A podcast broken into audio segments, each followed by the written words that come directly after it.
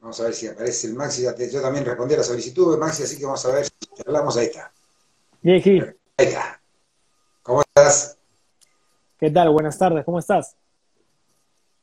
Todo muy bien. ¿Y vos? Un gustazo conocerte, che. Un gusto, un gusto grande conocerte. Eh, muy bien, por suerte. Acá Perú es, son dos horas menos. Eh, son la una y media, la una y media del mediodía. Mira, te, te saqué del almuerzo. No, no, tranquilo, no, no, tranquilo. Siempre, siempre como buen caporista hay que adaptarse a, a los cambios, ¿no? Y a las situaciones. A lo que venga, buenísimo. Maxi, ¿en, qué, ciudad de Perú, ¿en qué ciudad de Perú estás? En Lima, en Lima que es la capital. Lima, Lima mismo, qué bueno. Sí, sí, ¿cuánto, hace que te, ¿Cuánto hace que te fuiste para allá? Mirá, son, ya son seis años. Acá justo Panther me está diciendo, pegaste acento en todo siempre. Che, contame, ¿estabas sacando, ¿sos de Argentina, sos de acá de Buenos Aires? ¿Te fuiste para allá por, qué motivo?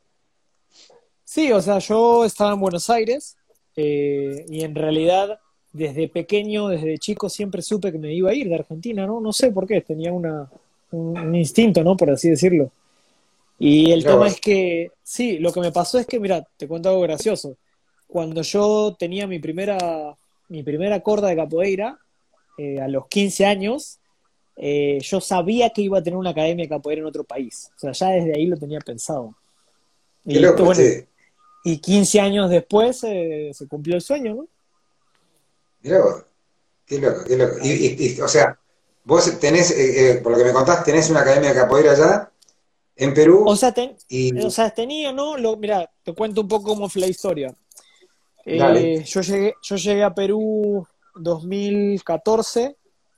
2014 llegué a Perú. La cuestión es que, bueno, me quedé por, bueno, por temas de trabajo, ¿no? Que me gustó la ciudad.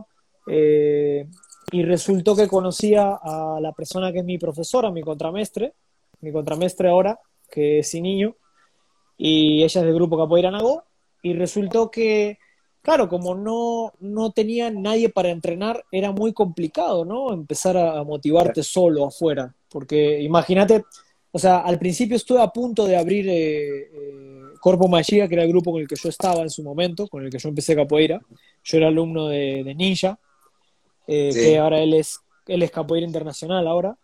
Entonces, la cuestión es que, nada, estuve a punto en un momento de abrir el grupo y, resultó que se me complicó bastante el tema porque, claro, la motivación, ¿no? El no tener nadie para entrenar, el no tener a tu, tu profesor cerca, bueno, y tu contramestre, que en ese momento también era, era Shinga, ¿no? Shinga era mi contramestre. Claro. Eh, y, y, sí, Shinga Santos. Y era, era muy difícil, ¿no? Ese tema. Entonces, lo que me pasó fue que yo simplemente me puse a entrenar, me puse a entrenar, me puse a entrenar, empecé a entrenar con, con mi contramaestra y aprender, nada, es como que hice un reinicio quizás, ¿no? En, mi fase, volví, volví a, a, empezar a ser alumno otra vez, o sea, ya era, era alumno, ¿no es cierto? Lo que pasa es que, claro, daba clase de los 18 años, entonces tenía 26 años y, y, fue volver a empezar todo de cero, porque cuando yo elijo dar el paso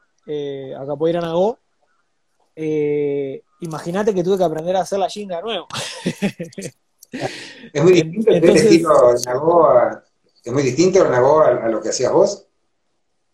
O sea, es otro, es otra cosa, ¿no? O sea, imagínate como si, no sé, que hicieras, que fueras, estuvieras en un ejemplo, ¿no? Un ejemplo de, dos extremos muy marcados. Si hubieras empezado en Capoeira Topacio y después te pasaras a un grupo de Angola, tendrías que aprender todo de nuevo, ¿no es cierto? Digo porque son, o sea, son extremos, o no sé, o si estuvieras en, en otro grupo X y te pasaras a cordón de oro, por ejemplo, el grupo, o sea, los estilos son totalmente diferentes. Entonces, lo que pasó, lo que me pasó fue que tuve que poner los pies sobre la tierra de nuevo, matar mi ego y volver a aprender la chinga, ¿no? Después de tanto tiempo. Así fue. y resultó que al final fue, sí, fue la manera de aprendizaje, la mejor manera de aprendizaje que tuve, ¿no? Entonces. bueno. Eh, eso habla muy bien de vos también. Muy sincero, dominar nuestro ego. Eh, y, más como caporista y más como alguien que ya tiene varios años, más de 10 años de práctica, ya uno ya cree que, que, conoce, ¿no? O que sabe bastante. Y quizás cuando te vas a, quizás cuando salís al mundo, te das cuenta que no sabes nada. Entonces, eh, claro, yo empecé a viajar un montón, ¿no? Empecé a, empecé a participar en mundiales, ¿no? Porque Capoeira Nagó tiene mundial también, entonces ya te da un panorama de una perspectiva muy diferente Capoeira, ¿no? Eh, o sea, claro, yo, yo, salía de un grupo, de un grupo que estaba en dos, llegó a estar creo que en dos, tres países, ¿no? Porque en ese momento Corpo Magé estaba en, en Argentina, en Brasil y en México, ¿no? Y, claro, pasar a eso, a un grupo que estaba en más de 15 países y encima tenía mundiales, ¿no? Y te encontrabas con gente de, todas las nacionalidades y, de tantos diferentes estilos, ¿no? Que, o sea, era una, era una cosa, ¿no? Pero no, o sea, mi mente hizo boom, así, reventó, mal, pero mal. qué bueno, qué bueno eso. Sí, nada, y nada, muchos aprendizajes, la verdad. Eh, creo que una, una de las cosas más importantes que, tiene que tener uno como caporista es, es viajar, ¿no? Es viajar. Eso viajar te, y conocer. sí, sí, porque la verdad que, o sea, todo bien, ¿no? O sea, la capoeira argentina es muy buena, es muy fuerte, ¿no? Pero si uno no viaja, no, no, no va a otros países, no, no tiene perspectiva de, en realidad, de lo que es a nivel mundial, ¿no? El tema. Entonces, tu, tu, mi mente reventó, ¿no? O sea, como te digo, yo creyendo que yo tenía idea de algo, me di cuenta que no tenía idea de nada. Entonces, eh, ahí fue que dije, claro, ahí fue que dije, no, no quiero empezar todo de nuevo. Y, y me habré, mira, no, no, no, es, eh, no es joda esto, me habré pasado un mes haciendo la Shin de nuevo. Entonces, eh, sí, sí, sí. Eh, nada, ese es un resumen. Sí. Me, me, acabas de decir que participaste en mundiales. ¿Cómo, es el tema de los mundiales? ¿Cómo califican?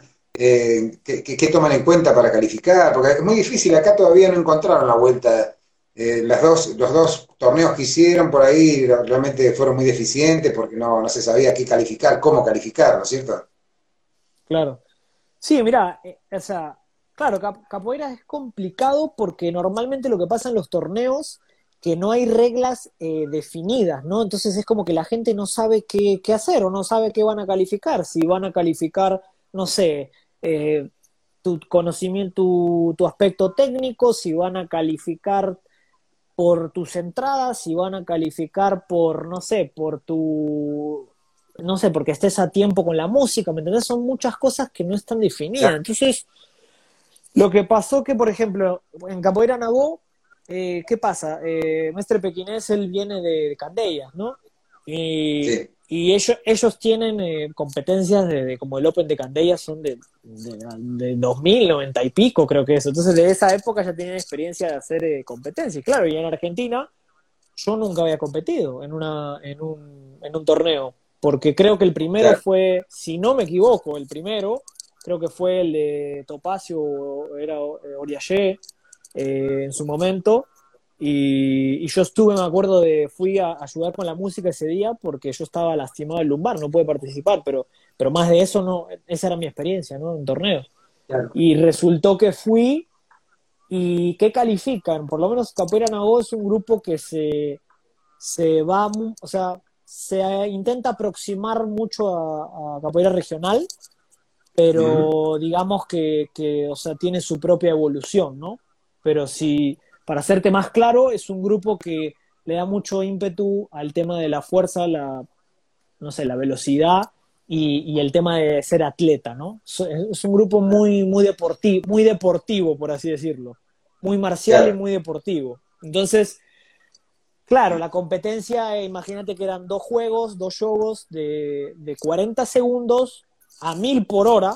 O sea, era un, era un salvento grande de de, regional a mil por hora y en esos 40 segundos es como si, no sé, como si hubieras corrido 20 minutos. Entonces, eh, eh, la preparación, no, no, la preparación para eso no, es nada fácil, ¿no? Y, qué, es lo, qué es lo que califican, respondiendo a tu pregunta, califican mucho primero el aspecto técnico, ahí, eh, obviamente te dan puntos las entradas también, o una técnica bien aplicada, ¿no? Como una tisora o un derribe. Eh, lo que intentan mucho también mantener es que en el mismo torneo eh, intentan quitar las actitudes de violencia, ¿no? Por ejemplo, eh, no sé, por, e, o sea, te pueden dar una patada en la cabeza, sí, claro, pero los mestres califican mucho la actitud eh, de, la aplicación de la técnica. Entonces, eh, sí, claro, fue que perdiste, perdiste tus cabales, ¿me entendés? Y no aguantaste porque el tipo, no sé, está haciendo mejor que vos, pa, y lo pateaste de tipo un fulbazo, eh, al toque te descalifican, ¿me entendés? Porque eso lo dejan para... Eso lo dejan para los otros días del mundial, porque el mundial dura toda una semana. Entonces tenés día de curso, día de rodas, ¿no? Días de, de varias cosas y los días que son aparte de roda, ahí dejan que se caigan a trompadas todo, ¿no? Entonces se saquen las ganas y, el, día de la el día de la competencia intentan cuidar al atleta, ¿no? Porque sí pasa bastante que, que no quedan algunos, ¿no? Que, que algunos se queden desmayados, es muy normal, y no, que a algunos le parten una pierna, o sea, lamentablemente es una realidad que en capoeira sucede porque capoeira no, no tiene protecciones, ¿no? Entonces en los torneos no se utilizan protecciones. Entonces imagínate que, o sea, una esquiva mal hecha y te comiste una medialuda con paso de lleno, te vas a ir a dormir seguro, ¿entendés? Seguro. Entonces, eh, eh, por ahí viene el tema de, la, de, de, qué es lo que califican en los mundiales, ¿no? Califican mucho la técnica, califican que estés a, la altura de, del saubento grande que se aplica en la, en el mundial. Como es a mil por hora, si obviamente que no estás eh, atléticamente preparado para ese ritmo, eh, obviamente que también le van a dar más puntos a la, a la otra persona, ¿no es cierto? Eh, califican obviamente mucho, mucho volumen de juego, le llaman, ¿no? O volumen de juego. Más, florido por ahí, pero a su vez efectivo también en la, cuestión marcial, ¿no es cierto? Está, claro, o volumen de, Claro, volumen de juego se refiere, por lo menos en el torneo de Capoeira Nagó, a, a, que general, que en todos tus aspectos generales sea superior a, la otra persona, ¿no? Entonces, eh, e, eso es lo, eso es lo que lo que califican, por así decirlo, en, en Capoeira bueno, Quedó más o menos el concepto ahí redondeado. No, no, espero, haber sido, sí, sí. Sí, sí, es bastante claro. Eh, contame un poco, ¿cuándo fue que, cómo fue que encontraste la capoeira acá en la Argentina y, qué fue lo que te llamó la atención? ¿Por qué te enganchaste, no? Mirá, eh, la historia es así. Yo había visto, cuando tenía 14 años, había visto a, en Tinelli, en Marcelo Tinelli, que tenía su, su videomatch, ¿no? Habían ido dos, dos, eh, dos capoeiristas que no, no sé quiénes eran, no sé si eran de moda, no sé quiénes fueron en su momento, eh, pero la cuestión es que volaban, o sea, eran, eran dos, dos tipos que volaban, esa, esa era la, cuestión. Y yo vi y dije, yo quiero hacer eso, ¿no? Y al otro día le comenté a mi compañero de colegio, le dije, me vi una cosa en Tinelli, que había, había dos tipos que volaban, ¿no? Y que hacían, o sea, no tenía idea qué era, pero quería hacer eso. Y resultó que a tres cuadras de mi colegio daba clases en Nilla, ¿no? Eh, que era de, como digo, que era de Corpo Mayor en ese momento, y mi amigo me dice, no, vamos a probar una clase, ¿no? Que, que él está, está dando clase. Y fui y ese día me di cuenta que iba a hacer toda mi vida capoeira. Ese día fue. No, ese día. ese, ese minuto, ese segundo que decís acá. Sí, y aparte es como que entré y me acuerdo que vi, un, vi un, dos compañeros que estaban haciendo no sé, dos cosas básicas, ¿no? Esquiva, troque negativa, roleo, o sea, una cosa básica, pero yo lo vi y fue lo más, lo máximo que había visto en mi vida, o sea, fue una cosa que mi, cabeza reventó y de ahí en más supe desde ese día que iba a ser capoeira toda mi vida. Entonces, eh, ahí, ahí 10 años haciendo, 10 años haciendo capoeira en Argentina con Corpo de María.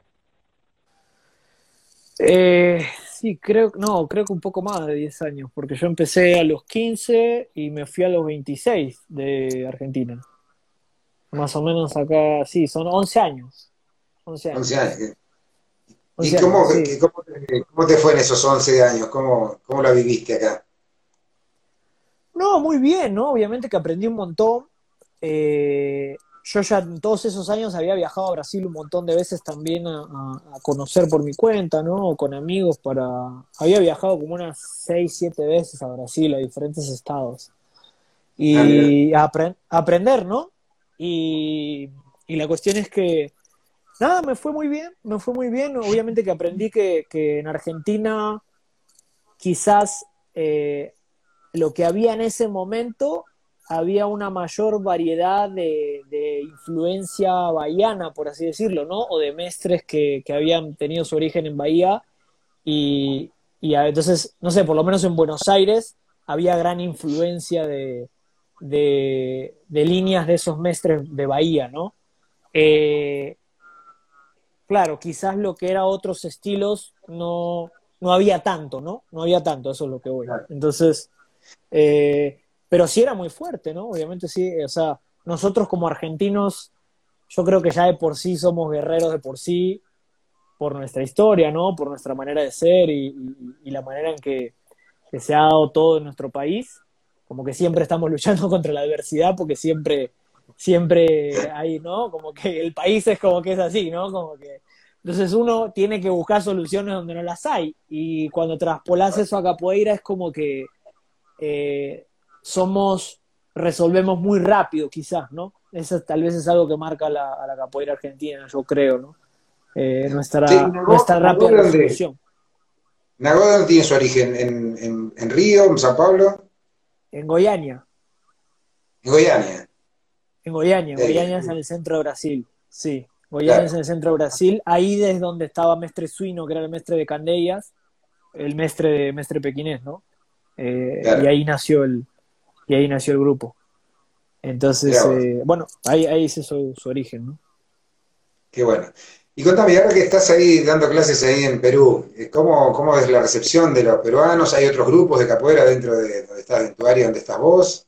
¿Cómo es el ambiente sí, en Perú? Mira, en, Lima el ambiente es muy fuerte. La capoeira de, Perú es técnicamente increíble. Eh, ha llegado, en Perú llegó la capoeira creo que uno, uno o dos años después que Argentina, o sea, están como ahí casi al mismo tiempo, ¿no? Que, se empezó a practicar capoeira. Eh, creo que los primeros que abrieron acá fueron Sula Bahía eh, y, tiene mucho, mucho recorrido capoeístico acá. Entonces, técnicamente los peruanos son muy, muy, muy buenos, muy buenos. O sea, su capoeira, su técnica de capoeira es increíble porque ha llegado muchísimos mestres eh, muchísimo tiempo. O sea, tuvieron mucho roce porque viste que Perú es frontera con Brasil y de acá no sé por qué, pero los vuelos siempre fueron más baratos, ¿no? Quizás. Entonces, eh, tuvieron mucho roce de muchos años, ¿no? Eh, acá en la, capital, en Lima. Sí. Y, encima hay muchos, hay, hay muchísimos grupos de capoeira en Lima, ¿no? O sea, Lima es más pequeña que Buenos Aires, pero hay más de 10 grupos, 12 grupos de capoeira. ¿Y, conviven entre ustedes así o están todos cada uno por la suya? No, no, sí, sí, claro, sí se convive, se convive muchísimo. Y es más, acá en Lima, Lima, eh, Perú, la capoeira de Perú ha marcado mucho la, una línea a seguir en cuanto a las competencias, porque mira, hace unos dos o tres años eh, que, o sea, nos, em, nos empezamos a juntar unos siete grupos aproximadamente diferentes de los grupos más grandes de acá de Perú y empezamos a hacer los torneos eh, a un nivel más serio, ¿no? O sea, es más, se formaron jueces para ese tipo de torneo. Y bueno, yo soy uno de los jueces, ¿no? Que somos uno, creo que somos diez jueces que hay acá en Lima, ¿no? De, la gente que tiene más tiempo. Eh, y bueno, ahora por todo esto la pandemia no se hizo, ¿no? Pero los últimos tres años se vinieron haciendo torneos seguidos mira, a nivel universitario, a nivel escolar, eh, a nivel abierto para niños, a nivel metropolitano, a nivel nacional. Entonces, el, sistema, el sistema que se creó, porque fue un sistema que se creó acá por un profe de, acá de, Perú, eh, del grupo Actitud, eh, o se juntaron con el otro profe que era un profesor de, de Candellas también, y entre ellos dos crearon el sistema y lo abrieron a todos los grupos como para, para que pudieran participar, ¿no? Entonces, como han, han creado un reglamento muy bien eh, eh, sistematizado, los torneos fueron siendo un éxito, porque era muy fácil como eh, saber qué era lo que tenían que hacer los alumnos, ¿verdad? cuando, esté definido, cuando esté bien definido qué tenés que hacer, es mucho más fácil para entrenar y para, o sea, el objetivo, ¿no? Claro, mira, te, lo explico así a grandes rasgos cómo es el sistema de calificación, ¿no? Son cinco jueces que cada juez califica un aspecto diferente. El primer juez califica eh, el ritmo, si estás a ritmo con la música y tus desplazamientos. El segundo juez es el juez de las, de las esquivas, ¿no? Eh, o, el juez defensivo, por así decirlo. El tercer juez es el juez de la técnica, ¿no? De la correcta ejecución del movimiento. El cuarto juez es el juez de la movimentación o de, de, la, de, los, de las acrobacias o movimientos o, secuencias. Y el quinto juez es el juez de las entradas, ¿no? De las entradas, de las técnicas, de los derribes, de los golpes. Entonces, eso que es lo que tiene bueno, que obliga al alumno que tenga que entrenar eh, todo, ¿me entendés? Tiene que entrenar esos cinco aspectos, porque por más que sea un chico, no sé, que, el chico salte, vuele, haga lo que sea, solamente estás comprando un solo juez, ¿me entendés? ¿Y qué pasó? Quizás si la otra persona, no sé, se desplazó, esquivó y pateó bien, esa persona te ganó, por más que el otro sea un, ¿me entendés? Un, un, tipo volador. Entonces, eso es lo, que hizo que, subiera mucho el, nivel de capoeira, eh, más todavía acá en Perú, ¿no? Técnicamente. Qué bueno eso, La verdad que está, me parece que te vamos a seguir llamando seguido para ver si podemos armar algo o vamos a competir allá. claro, sería un gusto, sería un gusto para, para obviamente, para, se puede hablar con la organización, los puedo poner en contacto con la organización y pueden hablar de ese tema también. Claro, imagínate una delegación argentina que vaya a competir, que sean de diferentes estilos acá, pero que vayan como delegación argentina, estaría genial. Sería increíble, sí, porque incluso eh, creo que lo estuvieron a punto de, llevar a Chile, estaban en conversación con los profes de Chile, eh, porque ellos querían hacer el mismo torneo eh, ahí en Santiago, ¿no? Y bueno, al final no, no, se terminó materializando porque pasó, bueno, el tema de la pandemia y todo ese tema, pero... La organización ya tiene un sistema claro de cómo eh, de cómo o sea, traspasar o, sea, o, organizar el, torneo en otro país. Eso es lo que tiene bueno. Qué bueno.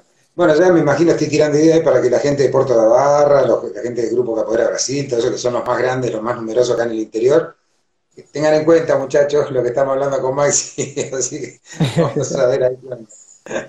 Claro, claro, sí, sí, no. Eh, en realidad, en realidad sería algo muy bueno para la capoeira en Argentina, ¿no? Que pueda haber un torneo con unas reglas bien claras que pueda unir a todos los grupos, ¿me entendés?, en un solo torneo y que quizás eh, sea muy objetivo, ¿me entendés?, la calificación, porque normalmente lo que pasa es que hay problemas por ese tema, ¿no? Porque, no sé, uno de los mestres es conocido o amigo del que está compitiendo o no le gustó la cara del otro, ¿me entendés? Y le terminó dando la puntuación a, a la persona porque le gustó la cara simplemente. Y capaz que el, chico es mejor, entonces no es justo, ¿me entendés? Que le pase eso. eso a uno lo frustra, ¿me entendés? Como atleta. O sea, te digo porque, mira, yo he participado en, en, dos torneos también de, acá y cuando las reglas son claras es más fácil, ¿me entendés? Porque al final no es cuestión de ver el video y decir, Ay, pero a mí me parece que, no sé, que yo hice más bonito el, movimiento que la otra persona. No, no, flaco, o sea, manda tu descargo, ¿me entendés? Con las reglas, porque las reglas están escritas, ¿entendés? Y decí en qué puntos, ¿no? Vos crees que el juez calificó mal y normalmente se te envía tu devolución de por qué fue la calificación, ¿no? Eso es lo que está bueno, ¿no? Entonces, eh, por ahí viene. la, mayoría, la mayoría de los grupos ahí que están en, en, Lima. Eh, ¿Son todos tipo regional? ¿Hay capoeira Angola también? ¿Los estilos más predominantes cuáles son allá? No, hay de todo. Hay tanto, por decirte, grupos que se aproximan más a lo que es capoeira regional, hay grupos de Angola, eh, hay grupos más, por así decirlo, contemporáneos, ¿no? O sea, entre, entre, comillas la palabra, ¿no? Lo digo porque al final todos somos contemporáneos, ¿no? O es una palabra que habla del presente en realidad, ¿no? Y, todo, todo ha evolucionado, ¿no? O sea, tanto la, gente de Angola, ¿no? De regional, o sea, todo ha evolucionado igual. Entonces, al final todos somos contemporáneos en sí. Eh, entonces hay de todo, ¿no? Como te digo, hay, de todos los estilos, ¿no? Te puedo decir que hay desde Baián, líneas baianas, hasta líneas cariocas, hasta líneas más del interior de Brasil, más del sur de Brasil, o sea, tenés, tenés mucha variedad acá en Lima, eso es lo que está bueno, ¿no? De capoeira. ¿Y en las otras ciudades alrededor de, Lima o en el interior de Perú hay también capoeira o solamente se nuclea ahí en la capital? Sí, hay, hay bastante capoeira también. En las provincias de Perú hay bastante capoeira. Eh, en las ciudades más grandes, ¿no? Arequipa, Trujillo, eh, no me viene ahora a la cabeza el otro, pero son, son varias ciudades que, que sí, que sí, sí, no, la capoeira acá en Perú es muy fuerte. Aparte, ¿sabes qué? Los peruanos les gusta viajar mucho. Entonces, eh, eso también ha hecho que su capoeira sea muy fuerte, porque están acostumbrados al intercambio. Porque imagínate que Perú, Perú, si lo ubicas en el mapa, está, ¿me entendés? O sea, está Ecuador, está Colombia muy cerquita, está al lado de Brasil, abajo está Bolivia, ¿no? Está Chile, entonces tiene, está en el medio de como de Latinoamérica y es muy fácil viajar, ¿entendés? Sí, contame, y a vos ahora vamos a más a lo personal, a lo tuyo. ¿Te fue fácil adaptarte a la vida allá en Perú o, te costó, extrañaste mucho? ¿Cómo fue esa adaptación, ese, ese proceso que tuviste que hacer? En realidad, mi, la verdad que yo encontré mi lugar acá en Perú. A mí Perú me recibió con las manos abiertas, no solo la gente, sino, sino la capoeira, sino eh, la cultura, sino la comida, sino el lugar. No sé, yo, o sea, siento que mi, o sea, me siento en mi casa acá en Lima, ¿no? Eh, quizás dicen que el, hogar está, es donde está el corazón de uno, ¿no? Y, y creo que mi, mi corazón está en Lima. O sea, eh, obviamente que, claro, voy a ver a mi familia, ¿no? A Buenos Aires una vez al, año, ¿no? Me gustaría ir más seguido, obviamente. Pero eh, no, la verdad que no me costó para nada la adaptación. Para nada me costó porque yo encontré mi lugar acá.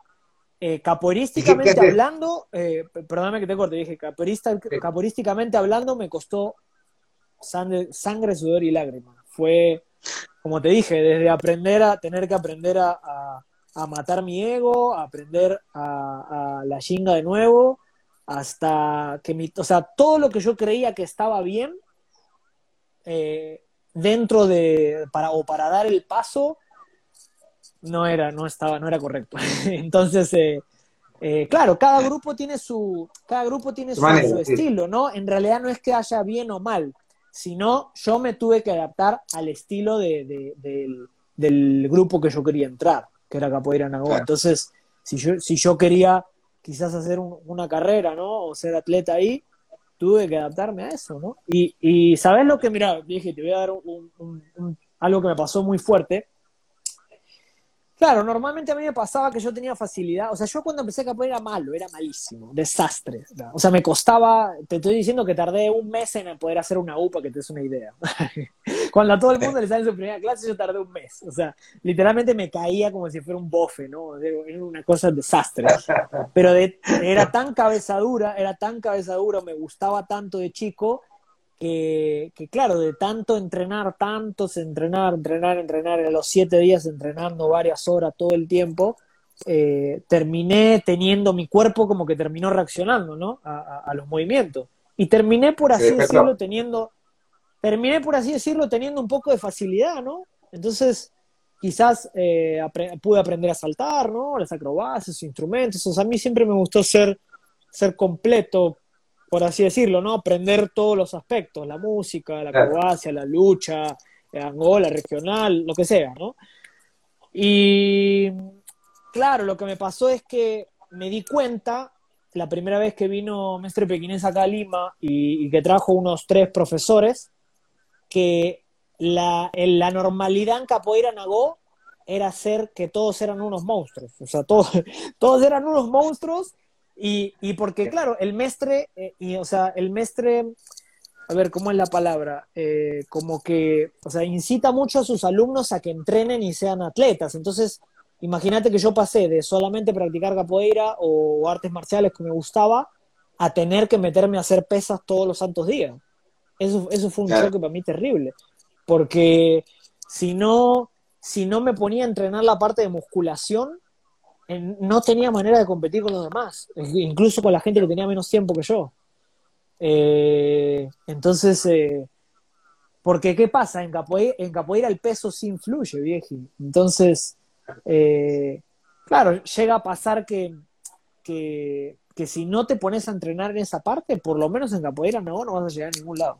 Entonces, la, parte atlética te pasan por arriba. Cuando es, tan, atlético, tan deportivo, así como lo, lo manifiestan, lo estás manifestando vos, obviamente que una talla más, más, con mucha masa muscular es distinto a otro que te va un flaquito, un chiquitito. Claro, porque como te digo, yo quizás era el flaquito habilidoso que tenía facilidad, pero cuando me crucé con un par de chicos que tenían cinco años menos de capoeira que yo, pero estaban entrenando todo fuerte, me cagaron a trompar. Entonces, ¿entendés? Es como que dije, o sea, fue, fue el choque fue muy fuerte para mí, porque no, o sea, la aplicación de las técnicas, los golpes, era como que, o sea, no, no, no podía, no podía. Entonces me pasó ese choque, ¿no? Entonces, eh, el mismo, como digo, el mismo mestre pequinés, o sea, tiene mi misma altura, y yo en ese momento, pues, para que te des una idea, yo en ese momento pesaba 78 kilos y, me costaba subir de peso y no podía, y, el peso normal del mestre es entre 88 y 90, ¿no? Y, eso que tiene muchos años. Entonces tuve que, o sea, me pasó que mi, tuve que sufrir y me habrá costado un año y medio subir mis 8 o 7 kilos. Entrenando, ah, matándome, matándome de gimnasio y comiendo, no, y entrenando, y entrenando todos los santos días. Fue terrible, para mí fue terrible, no fue nada fácil el cambio. Entonces. ¿Qué, eh, qué, hace, esa parte de la capoeira, Maxi, allá en Perú? Yo tengo negocios digitales. O sea, yo tengo ah. un par de negocios con un par de amigos y, trabajo mucho por el tema de internet, ¿no? Eh, entonces, me muevo por ese lado, ¿no? Eh, eso quizá me, da, me, da la, me da la posibilidad de, manejar mis horarios, estar tranquilo, ¿no? Incluso, volviendo al tema que ahora, ahora me acordé que no te contesté, eh, yo, bueno, yo logré, como te dije, ¿no? Tener mi, sueño de tener mi academia en su momento. Eh, hicimos una alianza con, bueno, con, mi profe, ¿no? Contra Mestres y Niño, y, y montamos una academia en un en un local que ella tenía que estaba abandonado y lo empezamos de cero, ¿no? lo empezamos a acondicionar de cero, de a poco, ¿no? A dar clases. Y, bueno, eh, y, habremos estado, estado con ella trabajando unos cinco años, que construimos la academia. Y bueno, y ella está ahora a cargo y yo, yo abrí mi trabajo y ahora yo estoy dando clases en otro lado, ¿no? En otra academia pero esa sigue siendo la base de Capoeira Nagó acá en Perú, ¿no? Acá en Lima. Ella es la, la ella es la persona que tiene más tiempo de capoeira eh, acá, acá en Perú, ¿no? La, la, que tiene más, la más, la de corda más avanzada peruana, digamos, ¿no? sí, contame, El, grupo etario más o menos que practica capoeira ahí con ustedes, ¿qué, qué edad más o menos son? ¿Cómo? No, no, eh, repetime, por favor, no escuché el grupo más o menos de las edades, ¿en qué edades rondan los chicos que, o los participantes de las escuelas de capoeira? No, hay de todas las edades. Hay desde, baby infantil, que sería como dos años, hasta tercera edad. No, no, no hay edad, no hay edad. No, no, no. acá... es fuerte, si voy, a, si voy a Perú encuentro algún viejito para que juegue conmigo. Claro, pero vos entrarías en la clase de adolescentes. no, no, no, no, no, habla en serio, no, habla en serio, no. Eh, o sea, en ese sentido no, no discrimina, ¿no? Eso, eso es lo lindo que tiene Capoeira, ¿no? Que al final cada, uno, cada uno se adapta, ¿no? A, a, lo que quiere hacer, ¿no? O lo que quiere obtener de ella. Qué bueno, qué bueno. Bueno, mirá vos, qué, sorpresa también. por la verdad no tenía ni idea de lo que pasaba en Perú con el tema de la capoeira. Sabía que había capoeira allá, pero nunca había hablado con nadie que, lo viva de primera mano y que me contara cómo son las cosas allá con el tema capoeira, ¿no? Así que interesante descubrimiento con, con tu charla, Maxi. Bueno, muchísimas gracias. Muchas gracias a ustedes también por tenerme en cuenta, ¿no? Sí, sí, estamos buscando, sí, argentinos que anden en, el mundo haciendo capoeira. Bueno, justamente nos pasaron tu contacto enseguida y dijeron, en Perú está Maxi, hay que llevar, por eso te, Gastón te ubicó enseguida. Y acá veo que Panther te está bardeando hace rato, que dice que lo extrañás y esas cosas, así que no sé qué, onda tenés con... Panther dice que lo extrañás. Claro, sí, sí, obviamente que lo extraño. Él, es un gran, es uno de los tipos más habilidosos que he conocido en mi vida, de verdad. Mira, bueno. Qué bueno, che. Y, ahora con el tema de la pandemia, ¿cómo están ahí en Perú, che? ¿Qué onda? Bien, en realidad, claro, los profes se están adaptando a, esta nueva normalidad, que son las clases online, que en realidad, en realidad lo hicieron porque no quedó otra, ¿no? No quedó otra. Incluso, mira, incluso yo ahora, o sea, eh, ya no, o sea, ya no vivo directamente de capoeira, como te dije, o sea, esos seis años que formamos la academia en su momento, eh, solo sí vivía de capoeira, vivía, vivía de capoeira solamente, ¿no? Entrenaba, daba clases eh, y competía, no hacía otra cosa. Eh, ahora después me abrí, como tengo mis negocios, ¿no? Y todo ese tema digital, ya estoy un poco más libre y quizás por ese lado no me afectó tanto el hecho de no, de, que se me cortaron las clases, porque la verdad es que todos mis alumnos, obviamente que no, quedaron en la nada y, y estoy como que intentando con el tema de las clases online pero claro, hay muchos que quizás no tienen lugar en su casa y es entendible, ¿no? Me dicen, profe, no, o sea, no, no sé, no es lo mismo, ¿no? Dar la clase, que yo quiero tener la clase. Y digo, sí, te entiendo, te entiendo totalmente, pero bueno, hay que adaptarnos a, a la nueva normalidad. Entonces acá en Lima estamos esperando que están a punto de dar el visto bueno para, para abrir los gimnasios con capacidad reducida, ¿no? Claro. Che, Maxi, ¿notas alguna diferencia entre la actitud de los argentinos y los peruanos con respecto a la capoeira o somos todo manija como te describiste vos también, que por entusiasmo empezaste a entrenar muchas horas ya? ¿Tienen otro tipo de actitud al ser la idiosincrasia distinta o son muy parecidos a, nosotros? Mira, en realidad los latinoamericanos compartimos eh, muchos pensamientos afines, ¿no es cierto? Eh, pero, pero lo que a mí me pasó acá en Perú fue que eh, me di cuenta que los peruanos entrenaban mucho más que nosotros allá en Buenos Aires. Y eso que yo creí que entrenaba mucho. Porque, por ejemplo, no sé, yo de los 15 años, claro, hacía mis clases, o sea, entrenaba de lunes a viernes, siempre dos o tres horas, y quizás sábado o domingo hacía una roda y después descansaba. Y para mí eso era un montón, no sé, entrenar una vez todos los días era mucho. Y después me di cuenta que acá algunos enfermos, o sea, le metían cinco horas, ¿no? O sea, todos los santos días. Sí, ¿no? Entonces, claro, no, acá comen capoeira, literalmente, de verdad, tío. Comen capoeira todo el día, 24-7. Y, y, eso es genial. eso, eso, claro, lo que te decía, por, por eso tienen un nivel técnico tan alto, ¿no? Los peruanos. Entonces, claro, mi cabeza reventó porque yo cuando llegué y dije, ah, pero yo, yo entrenaba mucho, ¿no? Una hora al día y se me cagaron de risa. no, no, pasa nada, si entrenas una hora al día tu capoeira va a ser del nivel de una hora al día, me decían. Y ese, eh, ahí mi, cabeza reventó, ¿no? Porque los tipos literalmente entrenan cinco o seis horas, o sea, y, y eventos y se descansan y, así, y así, ¿no? Entonces... Eh, esa creo que es la principal diferencia que yo me encontré con los peruanos, ¿no? Ojo, obviamente que había muchos argentinos que me imagino que entrenaban más que yo, no tengo duda, no, tengo duda, yo no, o sea, no me considero que era el, el, el, el wow, el súper dedicado, pero sí era algo que yo amaba mucho y que, que yo creía que una hora al día de eso siempre, incluso a veces más, era mucho, me di cuenta que no. Qué loco, ¿no? Eso, esos contrastes que uno por ahí le toca. ¿qué, es lo que más extrañas de Argentina? En realidad mi familia, eh, obviamente, y, qué es lo que extraño en realidad. Mira, eh, mira, ahí está, lo tengo. ¿Qué pasa? acá en Perú eh, la gente es, es, es más tradicional, más, ¿cómo te podría decir la palabra?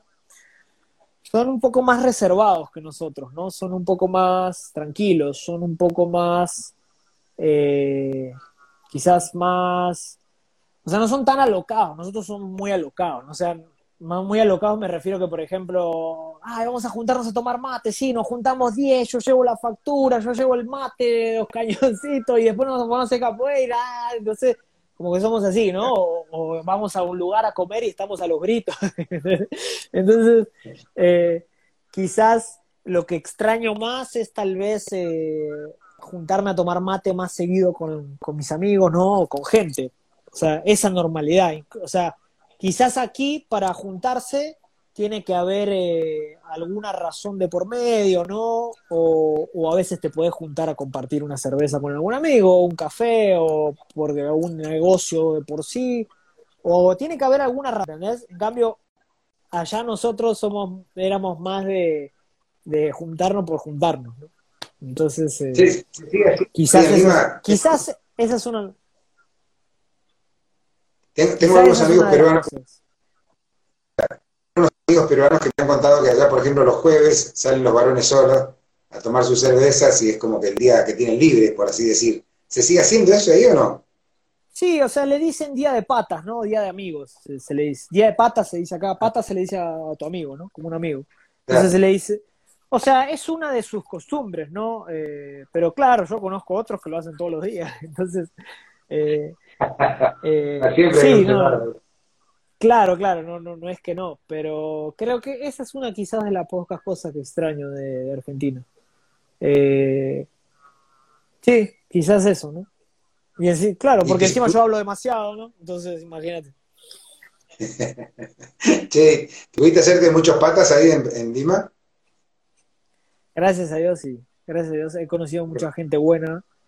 Como a todos lados, ¿no? He conocido gente buena y gente mala, pero por suerte por suerte he encontrado muy buena gente, incluso en, Capoeira también, ¿no? He encontrado, hay, grandes personas, grandes profesionales, he aprendido muchísimo aquí de, los peruanos como profesionales también, como profesionales. Sí, mira, te voy a, te dar, te voy a dar otro, otro, otra cosa que a mí me, partió la cabeza bastante. Eh, que son detalles, pero al final son muy importantes como profe de capoeira.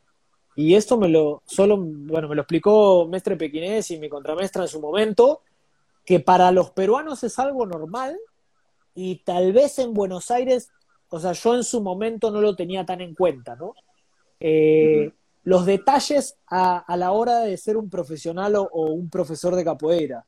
Detalles como, por ejemplo, si la clase empieza a, a las 8 de la noche, vos tenés que estar 15 minutos ¿me entendés? Llegar a las 8 y 10, no puedes llegar a 8 y media.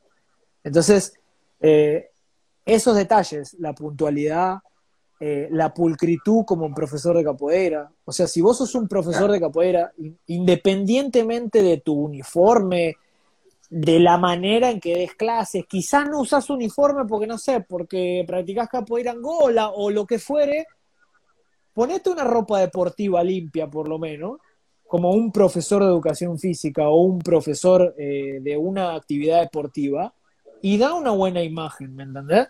Entonces, la puntualidad, tu imagen, o sea, si tenés uniforme, que tu uniforme esté limpio a la hora de dar tu clase.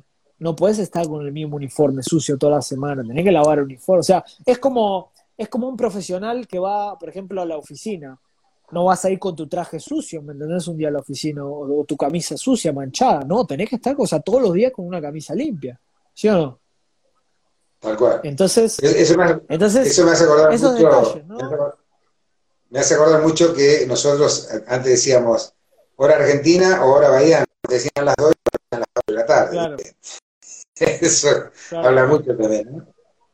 No, o sea, mira, en realidad son detalles que se pueden aplicar a, cualquier arte marcial y a la vida en general, pero el tema de la puntualidad, el tema de tu pulcritud, el tema de que de tu presentación a la hora de, que te, por ejemplo, que hables con los papás de tus alumnos, ¿me entendés? Eh, que tenga, no sé, que, que tengas el pelo bien cortado, de última, ¿tenés el pelo largo? Bueno, atate el pelo para dar la clase. ¿Tenés dreads? Está perfecto que dreads. Atate los dreads bien atados, ¿me entendés? O procura de tener tus dreads bien arreglados, o procura de tener tu, tu, tu, cara limpia, no sé, si tenés barba, tu barba bien corta. O sea, son detalles, pero marcan la diferencia como profesional de capoeira, ¿entendés? Eh, tu, tu, puntualidad también, o sea, si la clase empieza a las 8, la clase empieza a las 8. Si la roda está marcada a las 8, a las 8 tiene que estar sonando el birimbao, ¿me entendés? O por lo menos juntando a la gente. Esos detalles son los que va a marcar la diferencia. ¿Vos crees que se está llegando a una profesionalización de la capoeira o, va a seguir siempre esta cosa lúdica, esta cosa así, que, no, que es una cosa más eh, informal? ¿Vos qué, por lo que veo, te estás más perfilado hacia una profesionalización, ¿no? Mira, o sea, cuando yo viajé me di cuenta que me tenía que profesionalizar en lo que hacía, ¿no? Porque, o sea, yo era, yo era preparador físico, eh, había estudiado esa carrera como para, para sumar a, mis clases de capoeira, pero siempre es bueno seguirte profesionalizando en las herramientas, ¿no? Eh, otro tip, eh, vieji, tener tus como profesor de capoeira tenés que tener tus instrumentos de capoeira bien, o sea, no, no podés tener tu, tu birimbao del año 40 todo roto y con, la calabaza partida y mal pintada. O sea, no lo digo por, por, porque esté discriminando ni nada, sino porque quizás es una manera de empezar a invertir en tu, en tu, en tu trabajo, ¿no es cierto? O sea, yo también tengo mi, yo también tengo mi birimbao de, tengo mi birimbao de hace 12 años, sí, me encanta, lo amo, pero eh, todos los años nos compramos una batería nueva de birimbaos, ¿no? O sea, eh, otro detalle, acá se utiliza mucho el tema de tener tus, de tener tus birimbaos, eh, bueno, en Capoeira Nagó se utiliza mucho eso también, de tener tus birimbaos nuevos que son exclusivos para la roda o para eventos.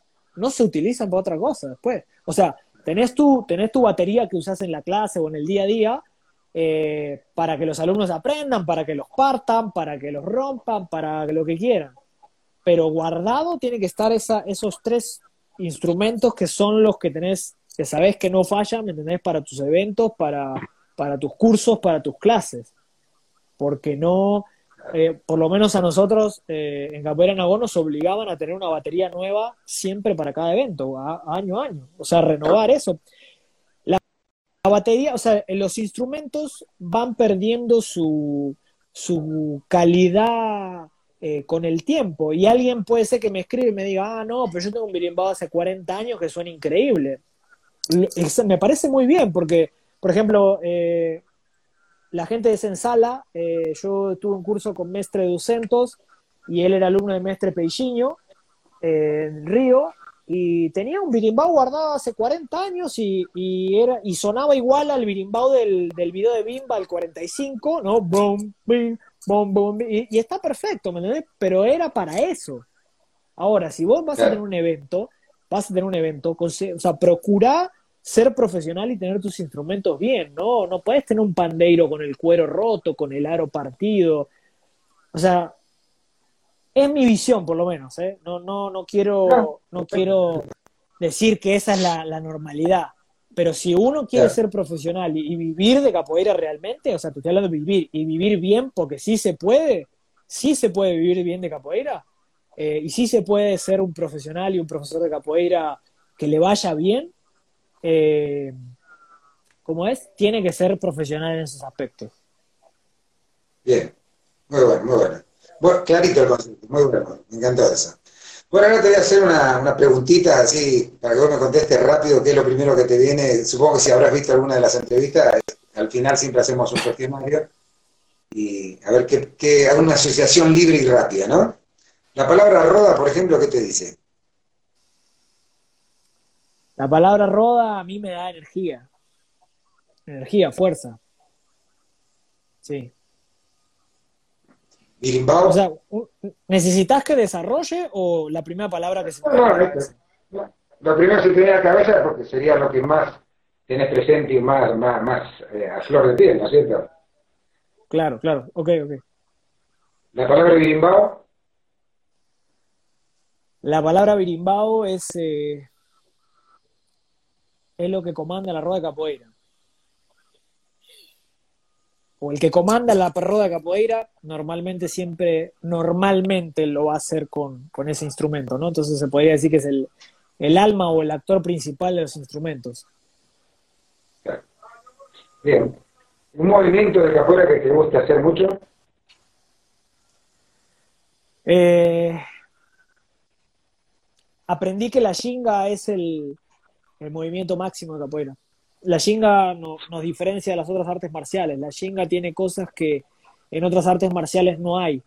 La shinga me ha dado muchísima facilidad para aprender otro arte marcial, ¿no? Cuando he hecho boxeo, o el tiempo que hago Muay Thai o MMA o otras artes, eh, todo lo que incluye el concepto de Shinga en sí me ha, me ha dado una facilidad para, para dar el paso quizás en otras artes, ¿no?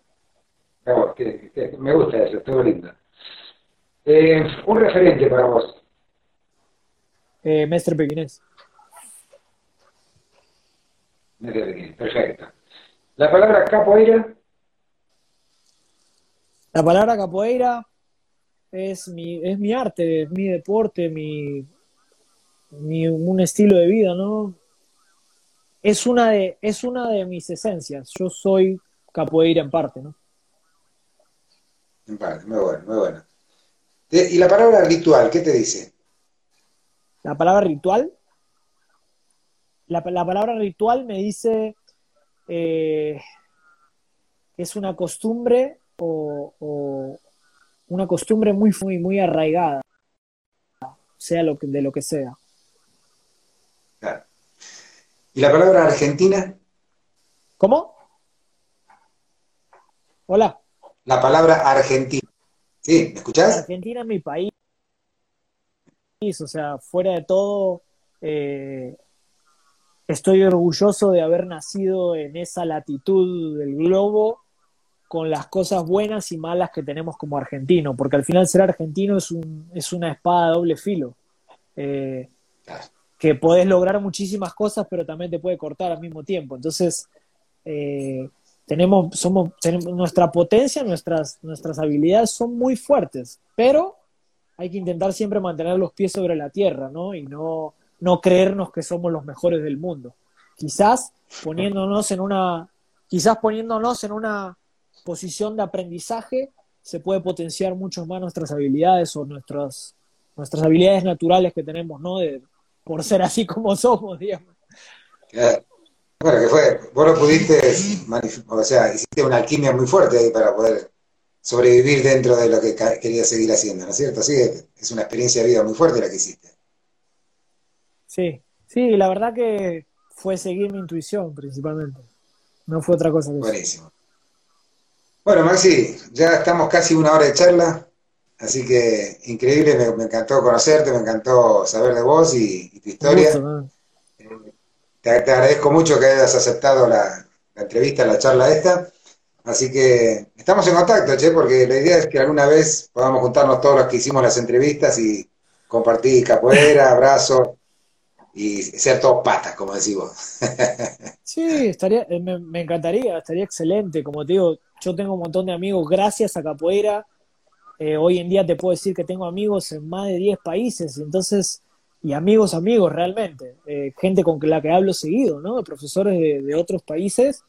Y, y, lo que le puedo decir a la gente quizás es que, eh, que no se relajen, ¿no? Que la zona de confort es un lugar muy bonito donde no existe el crecimiento.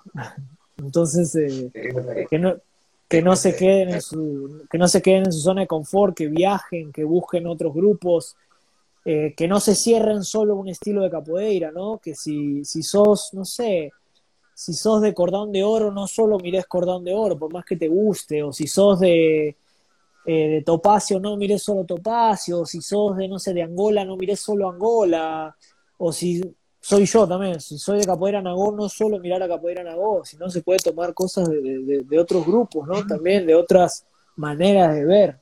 Entonces, eh, eh, me encantaría, viejo, y te agradezco muchísimo, para mí un honor que, me, me, hayan mandado, no me hayan escrito para, para una entrevista y, quizás poder aportar algo de lo que he aprendido a alguien para mí ya es, es, un placer, es un gusto, así que muchas gracias. Buenísimo. Bueno, Maxi, quedamos en contacto y te mando un abrazo enorme y gracias nuevamente. Dale. Dale, si podés dejar la, la entrevista en tu, en tu feed de Instagram como para poder compartirla después también sería, sería bueno. En Instagram y después busca en Facebook Jorge, eh, Jorge Alberto Aguilera, que no me dejaron cambiar, no sé por qué Facebook no me deja cambiar el nombre de, la página. Ahí están subidas las entrevistas y si no, el canal de YouTube tenemos un canal de YouTube también que es Jorge Vieji Aguilera. Ahí, Jorge Vieji Aguilera, y tenés todas las entrevistas, están todas ahí, van a quedar colgadas para que puedas compartir el link con quien vos quieras. Excelente. Lo último que te digo que eh, no, te, no tenía el placer de conocerte personalmente porque nunca se dio que nos hemos cruzado, pero eh, sé que vos tenías el trabajo en Independencia, ¿no es cierto? Exacto. Es cierto eso. Y me acuerdo de haber ido, a me acuerdo de haber ido a una roda en su momento eh, de Oriaché y habían ido los chicos de Independencia y tenían un nivel esos chicos que bárbaro, o sea, increíble para, para hacer un, eh, eh, claro, quizás un proyecto social, ¿no? Que es algo muy noble y chicos de bajos recursos tenían un nivel increíble. Entonces, por ese lado, cuando, cuando yo le pregunté a Gastón y me dijo, no, sí, el, el vieji, él fue el que empezó ese proyecto, dije, wow, ¿no? O sea, qué, qué buena semilla que ha plantado esa persona ahí, porque realmente no sé cómo estarán ahora, pero yo en su momento cuando lo vi, de verdad me quedé sorprendido. Así que te felicito por eso Gracias, gracias, te agradezco y gracias por tu reconocimiento. Están grandes, algunos en otras historias, algunos siguen en escuelas tal vez, porque yo me vine a vivir al interior de la Argentina, eh, pero siempre estoy en contacto con ellos y de hecho creo que el martes que viene eh, hay una entrevista con Richard que es el, digamos, la nave insignia de, de Capo de Independencia. Buenísimo, buenísimo. Buenísimo, vamos a tratar de, estar ahí para verlo. Te agradezco mucho, viejo. Dale, un fuerte abrazo. Chao, chao. Bueno, gente, así tenemos, tuvimos la charla con Maxi, del grupo Nago en Perú, un argentinazo que anda viajando para allá. Muy buenos conceptos, me encantaron los conceptos que tiró Maxi con